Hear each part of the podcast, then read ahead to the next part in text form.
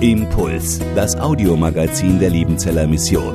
Predigten, Veranstaltungen und Specials weltweit am Leben dran. Impuls zum Nach- und Weiterdenken.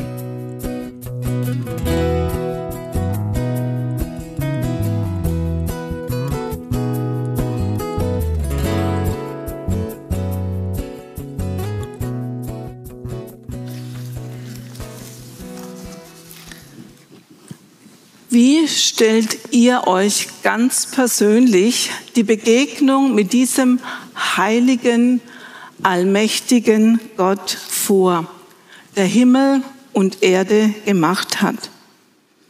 Habt ihr euch schon mal Gedanken darüber gemacht, wie das sein könnte? Manchmal wundere ich mich über die Vorstellung, die Menschen davon haben. Ich denke an Menschen, die sich vorstellen, Gott so zu begegnen wie einem Kumpel, einem guten Freund auf der Straße. Andere haben gesagt, wenn sie Gott begegnen, würden sie ihm mal so richtig die Meinung sagen, warum er all das Leid und das Unrecht in dieser Welt zugelassen hat, das er doch hätte verhindern können.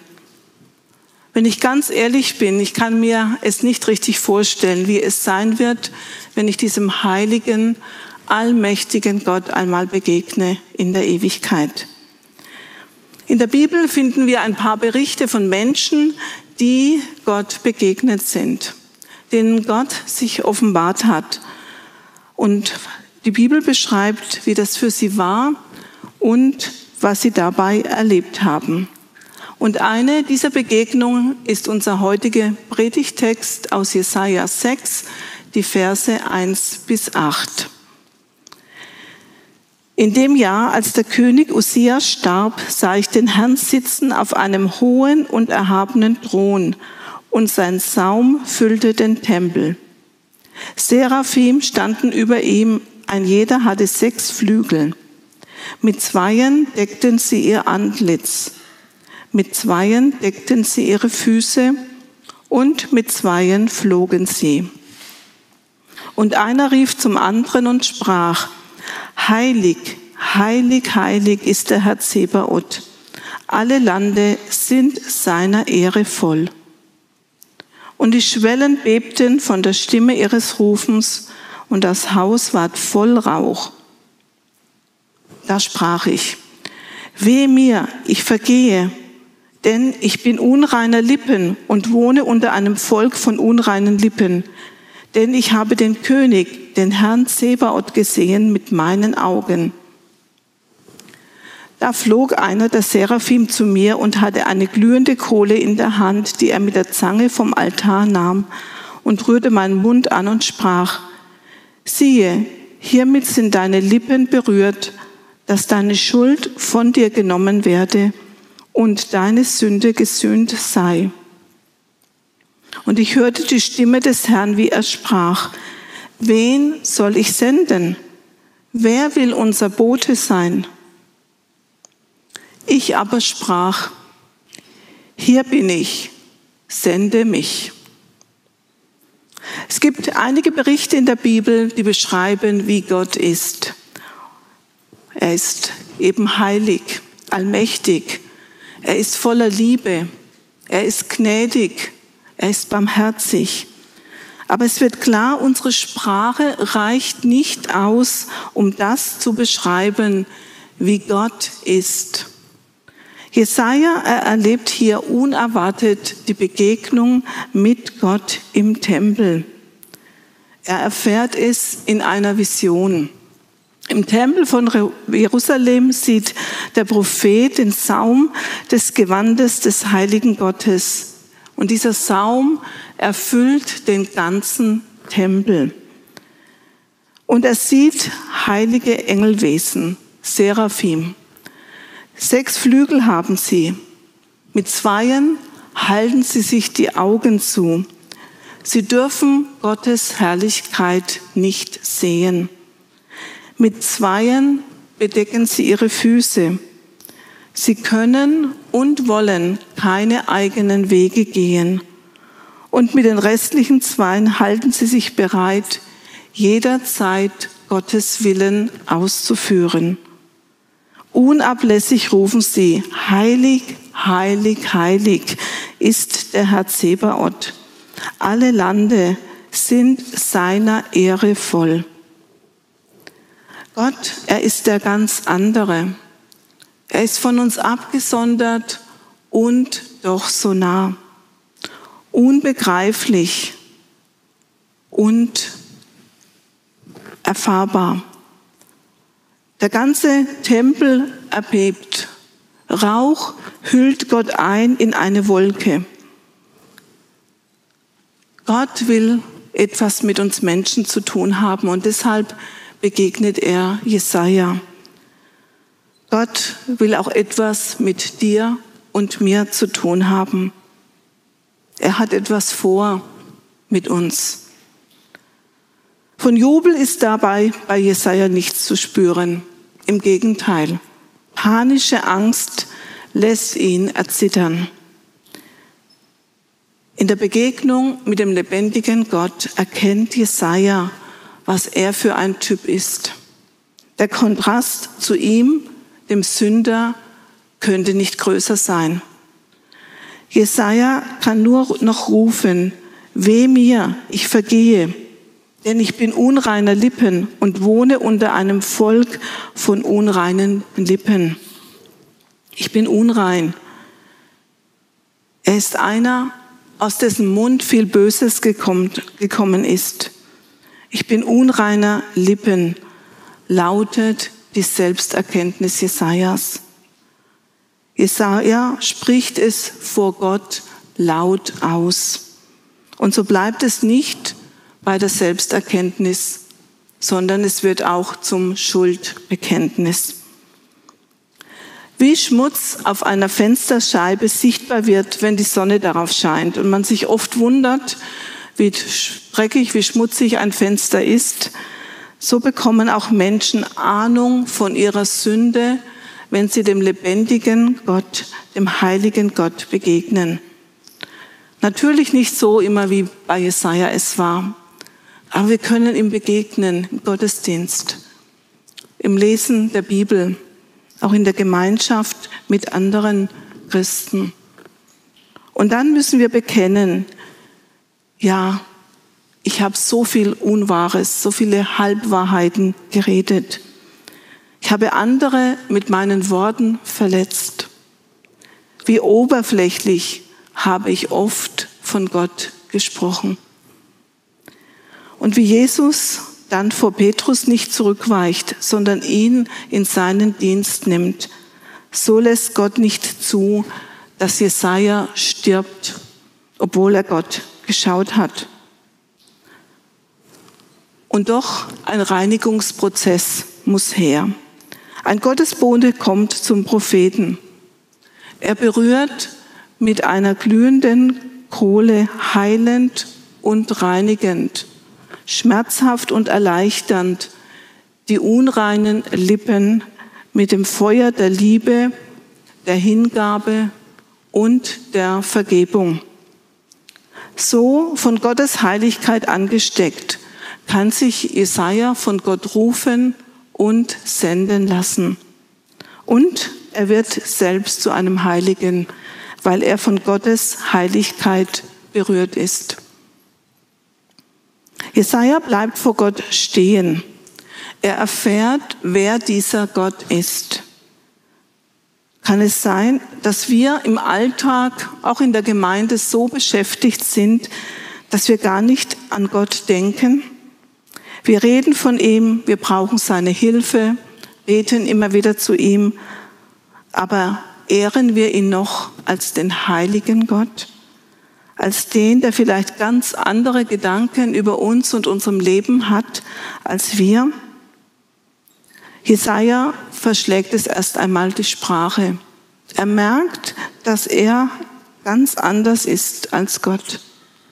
Er merkt, dass er nicht so bleiben kann, wie er ist. Nur in Gottes Gegenwart und in seinem Licht erkennen wir uns. Und dann kommt vom Altar her die Vergebung. Heute ist kein Altar mehr nötig. Ich bin so froh und dankbar, dass es keine glühende Kohlen mehr braucht, damit wir Vergebung empfangen können. Aber nötig bleibt, dass wir in der Begegnung mit Gott unsere Stellung vor ihn erkennen, vor Gott unsere Schuld eingestehen, sie aussprechen und um Vergebung bitten. Kein Seraphim wird uns die Vergebung zusprechen, aber wir haben das Wort Gottes, das uns das immer wieder zuspricht, dass wenn wir unsere Sünden bekennen, dass Gott treu und gerecht ist dass er uns vergibt.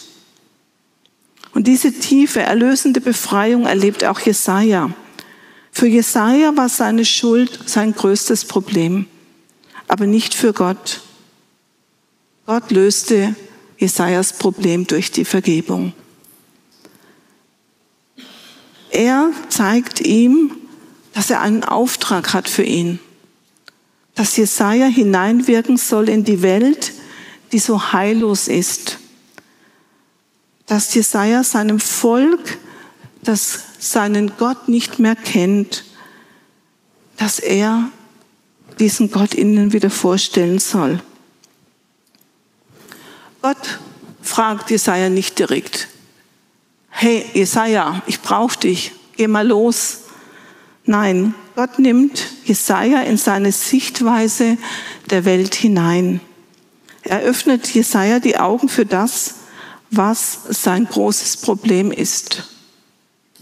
Gott sucht Menschen, die sich senden lassen, die seine Boten sind. Und ohne zu ahnen, was auf ihn zukommt, antwortet Jesaja, hier bin ich, sende mich. Und Gott beauftragt ihn ganz neu. Gott benutzt ihn, dem er vorher vergeben hat. Es gibt keinen Versager, in den nicht Gott neu sein Vertrauen setzen will. Jesaja hat keinen leichten Gang vor sich.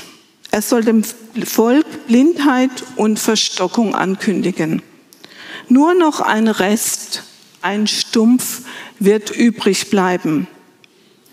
Wie gut, dass aus diesem Stumpf Jahrhunderte später ein Reis hervorbrechen wird.